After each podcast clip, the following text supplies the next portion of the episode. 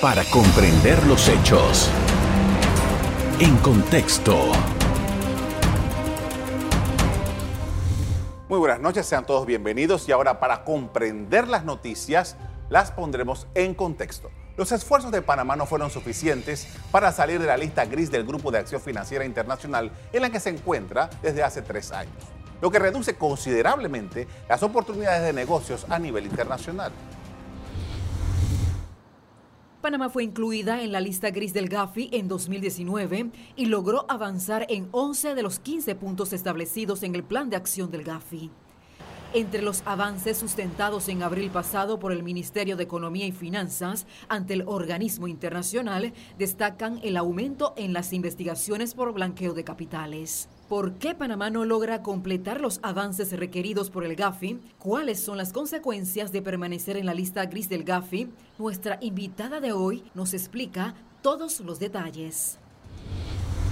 Nuestra invitada de hoy es Maruquel Pavón de Ramírez, quien es ex coordinadora de Panamá ante GAFI. Buenas noches. Buenas noches, qué gusto estar aquí. Gracias por aceptar nuestra invitación. Nosotros hablamos justo cuando Panamá entró a la lista gris en el 2019.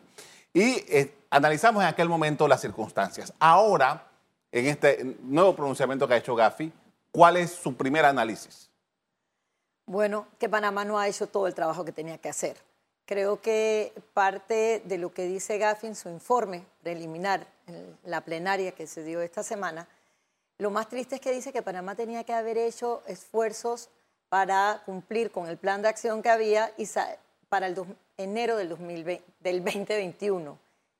Y estamos a junio y la pregunta es, ¿qué ha pasado que no llegamos a cumplir con el plan de acción? Son 15 puntos del plan de acción. Entiendo que hace como, eh, antes de esta reunión de Gafi, que creo que fue en abril, había 8 puntos de los 15. Ahora eh, el gobierno anuncia que eh, hemos avanzado, estamos en 11. todavía no se llega. ¿Cuáles son los primeros elementos que debemos considerar en este eh, lento avance en la lista de GAFI? Mira, que lamentablemente estar en la lista gris nos acarrea una serie de consecuencias. Y la pregunta que yo haría es, ¿qué ha sucedido en estos dos años? estuvimos en pandemia, pero Panamá ha hecho la tarea que nos impusimos, porque el plan de acción se coordina con GAFI se coordina con ellos.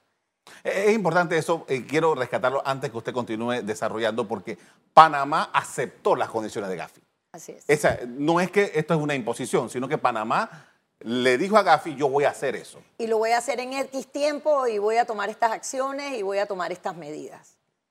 Eh, pensar que se organizó o que se coordinó un plan de acción y que un año y cuatro meses después nosotros no tenemos todos los resultados, eh, a mí me parece preocupante.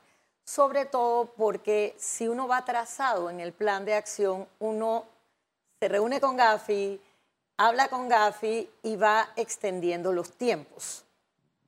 Eh, no sé cómo habrá funcionado a lo interno del país y cómo se manejó ante Gafi, al punto que Gafi dice, no dice se pidió una prórroga y no ha cumplido, sino Panamá no cumplió en enero del 2021.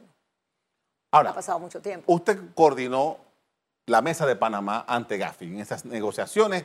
Que, en el 2015. En el 2015. ¿Y qué dieron algunos resultados? Que salimos de la lista. Salimos de la lista. En un tiempo Es importante eso, se salió de la lista en aquel momento. Ahora, ¿qué es lo que los representantes panameños en esta negociación tienen que observar y qué es lo que tienen que hacer? Mira, eh, hablar, hablar mucho y entender qué es lo que quiere Gafi. Porque creo que parte de lo que nos pasa como país es que muchas veces nosotros nos estamos comprometiendo a cosas, asumiendo, lo ponemos en un papel, pero no necesariamente estamos listos para cumplirlas. Y lo que a Panamá le ha pasado ante Gafi es que tenemos muy mala fama de que nosotros pateamos la pelota, de que nosotros nos comprometemos y no cumplimos. Y no nos llamemos engaños. Lo que ha estado pasando en este país, por ejemplo, en el sistema de justicia en los últimos dos años, no es más que una muestra de que Panamá no ha hecho su tarea para solucionar algunos de los problemas que tenemos. Problemas de justicia y el blanqueo de capitales y que aquí hayan condenado, que de verdad haya gente responsable y condenada por actos de blanqueo de capitales, que entre otras cosas, blanqueo de capitales no solo es el financiamiento de terrorismo, por eso que está separado, corrupción. ¿Cómo creen que eso nos deja ante Gafi? Muy mal. Ahora, vamos a hablar de eso, porque el, elemento principal que mira Gafi es el, esto del blanqueo de capitales, lo que hemos conocido por mucho tiempo como el lavado de dinero. ¿no? Esto, Panamá, dice Panamá, en el planteamiento que nuestra colega nos planteaba en el, en el, primer, en el reportaje. Sí, Panamá ha aumentado las investigaciones, pero no es suficiente las investigaciones. No, no. Eh, y creo que entre lo que ha publicado Gafi, se pide y se habla de asertividad y de eficacia. Nosotros debemos quitarnos un poco la idea, eh, y hablo de nosotros como país, como supervisores, de que más investigaciones nos permiten a nosotros mostrar mejores resultados. Yo puedo, dentro de lo que he tenido conocimiento, yo sé que hay áreas en las que hay muchas investigaciones, hay muchas inspecciones y van y multan a los sujetos no regulados o a sujetos regulados por temas de forma, por que le falta un papel, eso no es lo que se quiere. La pregunta detrás es, hay muchas investigaciones, ¿cuántas de esas investigaciones han dado en el clavo y hoy son un caso en el Ministerio Público y han tenido consecuencias? Yo creo que esa es la respuesta que no solo nosotros como país queremos, sino que Gafi quiere. Ahora, un amigo una vez en son de broma me decía que aquí en Panamá nosotros que eh, nos ufanamos de, de, de, decomisar mucha droga, que en Panamá la droga viene, entra sola, decía, porque se decomisa cargamentos, eh, toneladas de cocaína y tú no ves a nadie detenido, la, la droga la encontraron sola, flotando por ahí o en un caleto. ¿E, e, ¿Es esto lo que nos está pasando con estas investigaciones de lavado de dinero? Sí, el, tema de persecución de droga, Gafi, eso no se mete, pero Gafi quiere saber, por ejemplo, ok, si en Panamá se está, hay tanto problema de blanqueo de capitales de droga, vamos a hablar en este momento de, de, droga, y hay pruebas de que se está, que las pandillas se matan, que conocen la pandilla, ¿dónde están los responsables? La pregunta al final del camino es, ¿dónde están los responsables? Ahora, a Gafi lo que le importa es exactamente Señores, si nosotros tenemos un problema de blanqueo de capitales, se mueven millones de dólares en todas partes, ¿qué pasa en Panamá? ¿Dónde está la gente que en Panamá ha sido acusada de corrupción, que se sabe que hay corrupción? ¿Dónde están? En las calles. Los han declarado inocentes. Tenemos las pruebas internacionalmente. Y entonces aquí todo el mundo que pasa por el sistema de justicia que tiene suficiente dinero sale libre. Y, duele decirlo porque yo soy abogada. Tengo grandes amigos en el sistema judicial y sé que hay gente muy decente y muy honrada en el sistema judicial, pero ¿dónde está la falla?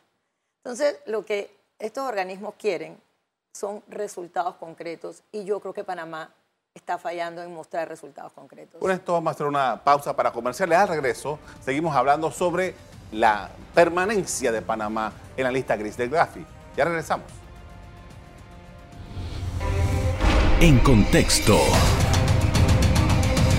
Estamos de regreso con Maruquel Pavón de Ramírez, que fue eh, coordinadora de Panamá ante el Gafi en la salida que tuvo en el 2016. Y en este momento quería hablar porque hay varios puntos que se repiten una y otra y otra vez cada cuando Gafi hace su presentación. Y dice, bueno, la efectividad de Panamá. Y cuando hablamos, hace un rato hacíamos un símil con el tema del narcotráfico, pero no solamente ellos hablan de narcotráfico, hablan de lo que se conoce en Panamá como el delito precedente. Eh, y usted hablaba de la corrupción, es un delito precedente la corrupción. Sí. ¿Qué está pasando con Panamá? ¿Cuáles son esos delitos precedentes que no se están castigando? Bueno, mira, eh, para, cabe señalar que una de las condiciones o de los objetivos del plan de acción del 2015 fue que debía ampliarse el número de delitos precedentes para ser considerados como delito precedente para lavado de dinero. Eso se hizo. O sea, hoy en nuestro Código Penal hay más delitos que dan origen a que se considere que hay lavado de dinero. ¿Qué sucede? Acabamos de hablar de corrupción, manejo de capitales, ya sean procedentes de droga, corrupción, enriquecimientos ilícitos, son delitos precedentes muy importantes. Y lo que Gafi en el fondo busca es saber dónde va el dinero, dónde están. Lo que se está buscando con todo esto es tener conocimiento de cuáles son esos capitales que son ilegales, quiénes los manejan y a dónde van a dar.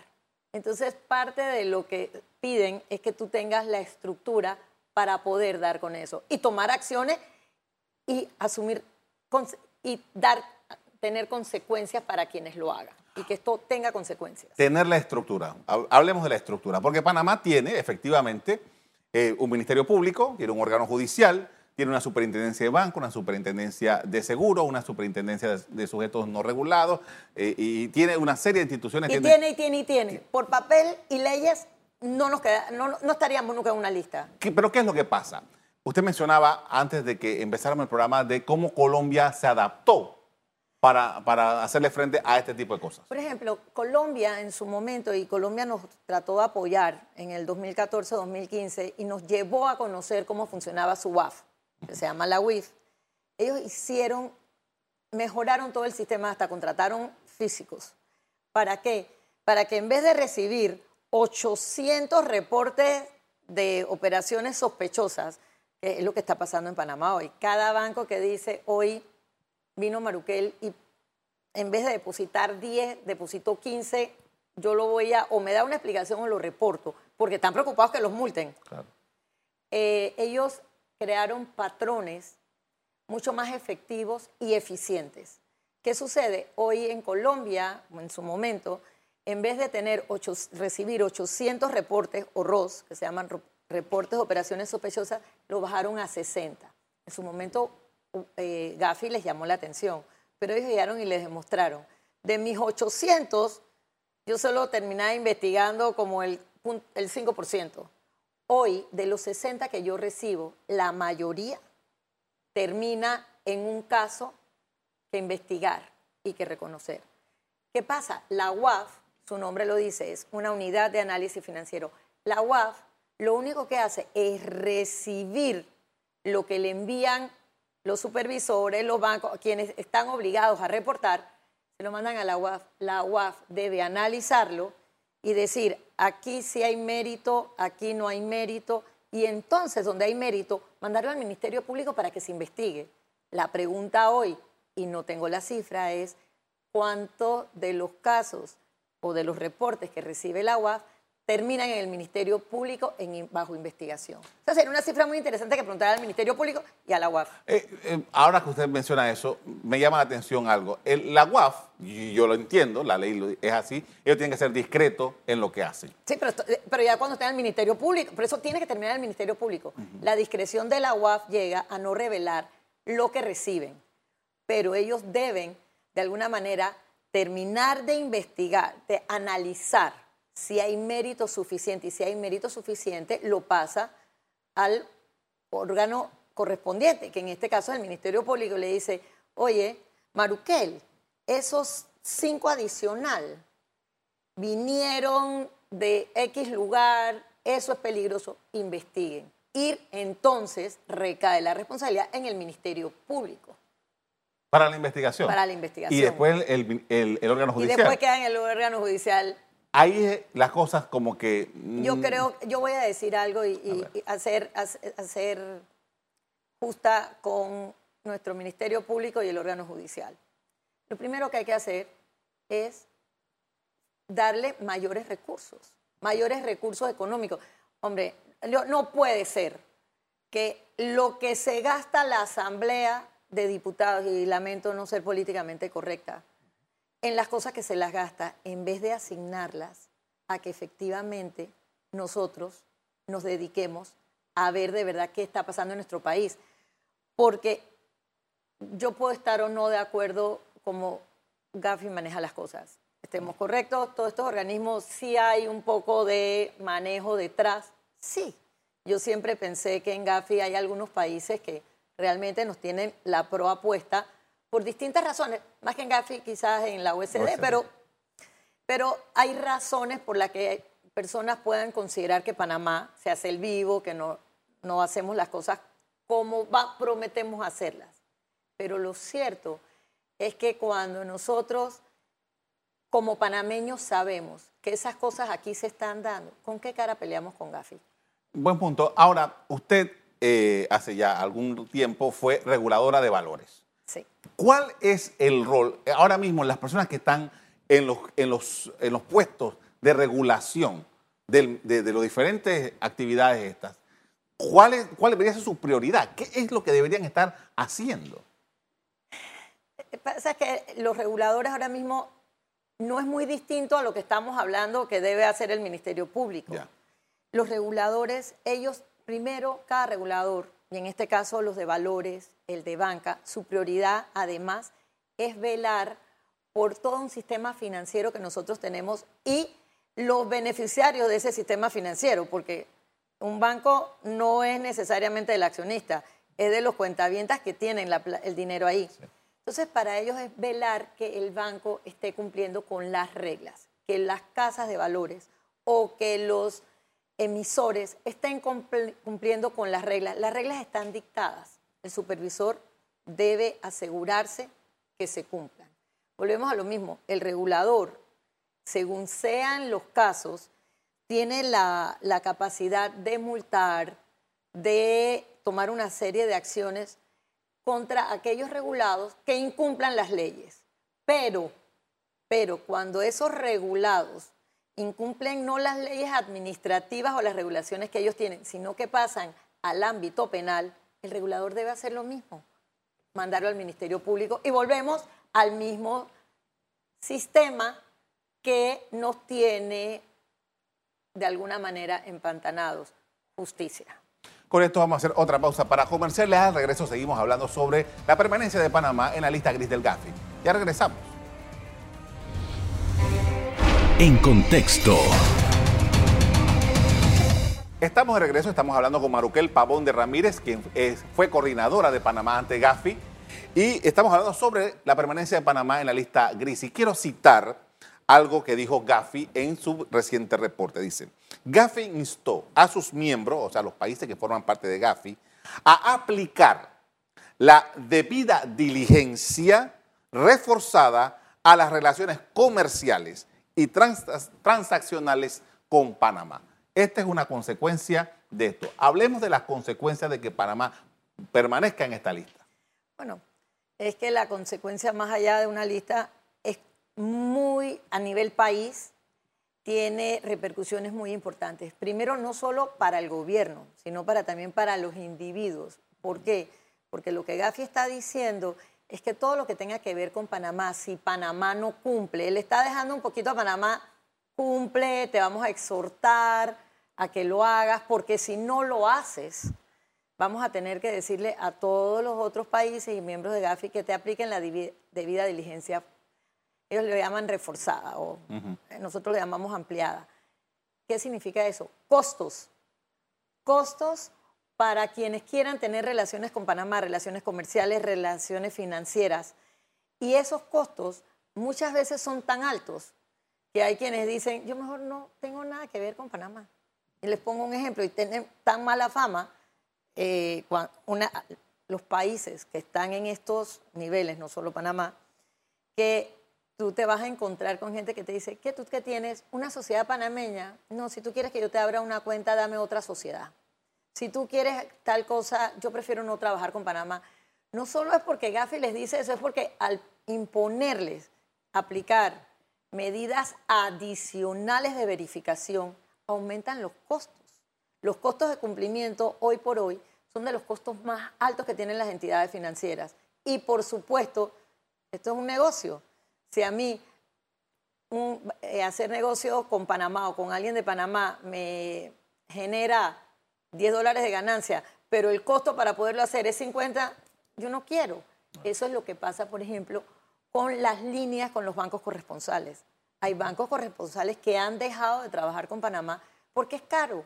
No porque no crean en Panamá, lo gracioso es que uno se sienta con ellos y te dicen, yo creo que Panamá es un buen país, yo creo que Panamá tiene futuro. Sin embargo, para mí es muy caro. Yo, y tienes, al, por ejemplo, al, área de comercial tratando de hacer negocio con Panamá y el área de cumplimiento diciéndole, no lo puedes hacer porque es demasiado caro, no, no se puede. Entonces, sí tiene consecuencias, además de que mañana o más tarde Panamá, que, era un país, que es un país que tiene grado de inversión, lo puede perder, lo va a perder. ¿Eso qué quiere decir? Financiamientos.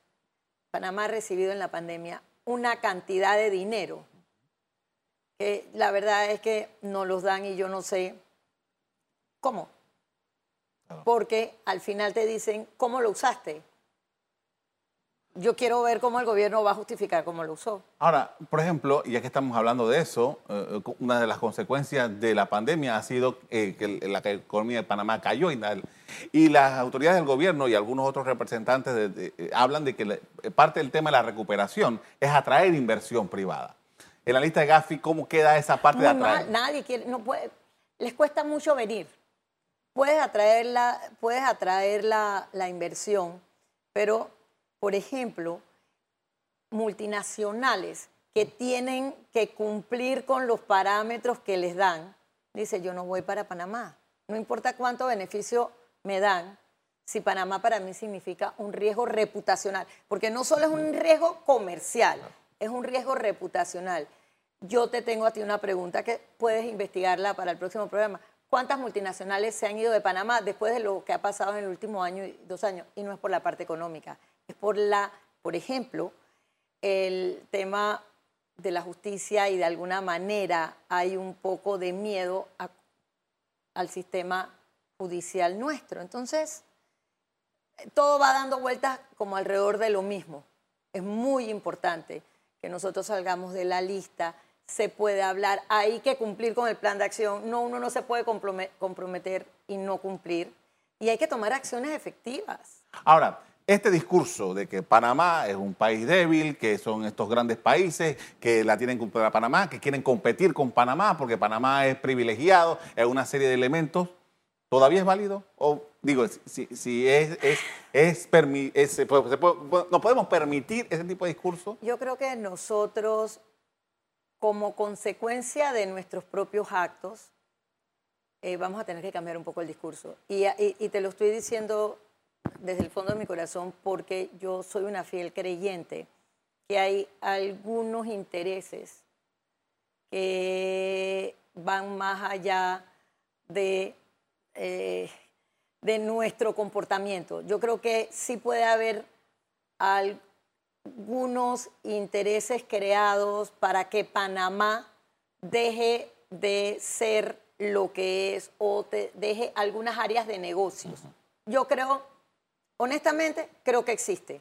Sin embargo, si nosotros tuviéramos en nuestro poder la muestra de esto es lo que estamos haciendo, vamos hacia adelante, lo estamos haciendo correctamente. Eh, aquí el que la hace la paga. Y estoy hablando justicia, no es verdad que está caminando por allí.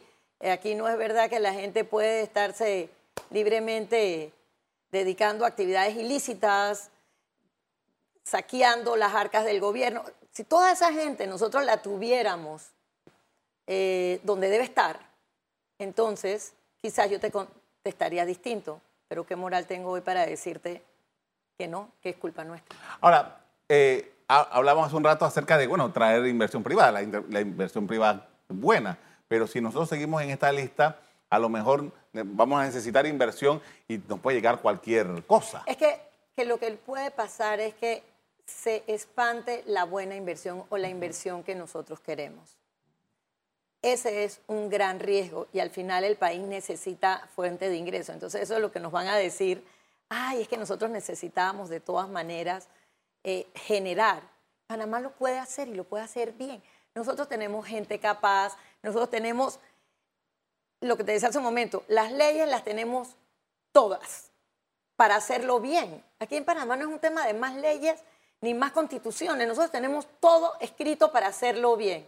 Es aplicarlo y hacerlo bien. Le agradezco mucho por habernos atendido esta noche para hablar de este tema, muy amable. A la orden, siempre Gracias. A ustedes también quiero agradecerles por haber sintonizado nuestro programa y los invito como todas las noches a que sigan en sintonía de EcoTV. Buenas noches. Para comprender los hechos. En contexto. Revive este programa entrando al canal 1 de BOD de Tigo.